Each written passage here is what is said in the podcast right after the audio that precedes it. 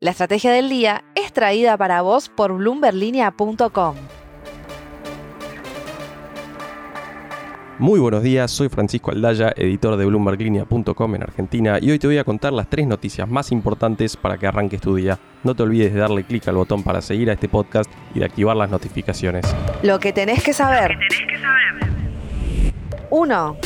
Como cubrimos ayer, el gobierno anunció que desde hoy todas las transacciones que realicen los turistas extranjeros con tarjetas de débito o crédito se van a liquidar a un tipo de cambio equivalente al MEP. En la práctica, hoy eso implicaría recibir más pesos por cada dólar que si fueran al Blue. Pero ¿cuánto puede durar esa situación? y sobre todo teniendo en cuenta que el tipo de cambio informal solo subió 39% en lo que va del 2022, que es un retraso notable contra una inflación que en septiembre ya llegó al 83% interanual. Bueno, para los analistas que consultamos en Bloomberg Línea, el nuevo dólar para turistas lo que podría terminar haciendo es sacar mucha de la oferta que se encuentra en el mercado informal, es decir, los turistas podrían dejar de vender sus dólares a los arbolitos. En ese escenario de menor oferta, la lógica indicaría que el precio tendría que subir, Veremos entonces qué pasa con el dólar blue de acá a fin de año. 2. Mercado Libre dio a conocer ayer un tercer trimestre redondo ayer con un incremento del 36% en su ganancia neta en comparación con los mismos tres meses del año pasado. Además, reportó ingresos netos récord de 2.700 millones de dólares que superó las expectativas de los analistas que siguen a la empresa de Marcos Galperín. El trimestre de Meli fue expansivo en todo sentido y sin despidos o frenos en las contrataciones, muy a contracorriente de lo que sucede en las empresas de e-commerce y tecnológicas de Estados Unidos. Sin ir más lejos, la acción de Amazon alcanzó ayer la racha de caídas diarias más prolongadas desde el 2019. Otro dato interesante que pudo averiguar Isabel Fleischman para Bloomberg Línea en exclusiva es que Meli proyecta que su negocio de fintech, es decir, mercado pago, eventualmente va a superar en revenue a lo generado por el e-commerce, es decir, mercado libre. 3.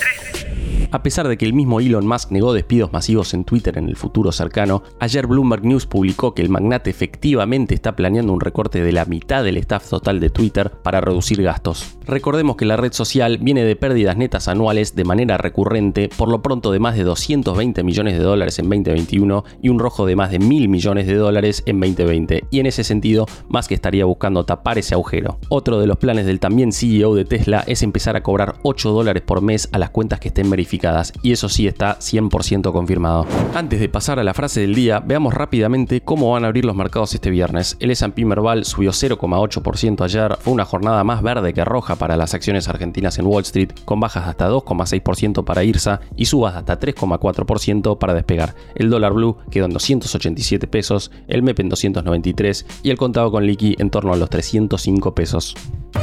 La frase del día. Antes de irnos, escuchemos lo que dijo ayer el ex ministro y actual diputado de Juntos por el Cambio, Rogelio Frigerio, sobre la interna de su espacio. Si uno agrede, el otro no tiene que verse obligado a responder siempre o no lo tiene que hacer públicamente. Los trapos sucios se tienen que lavar en casa y las denuncias no tienen que ser mediáticas, se tienen que hacer en la justicia con las pruebas correspondientes. En palabras de Frigerio, si no se evita este tipo de peleas públicas, Juntos termina siendo un espejo del kirchnerismo.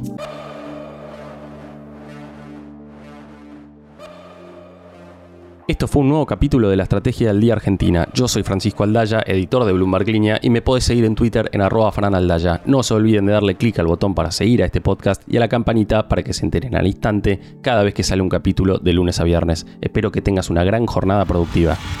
Esto fue La Estrategia del Día Argentina, escrito y narrado por Francisco Aldaya. Producido por Arturo Luna y Daniel Hernández. Que tengas un día muy productivo.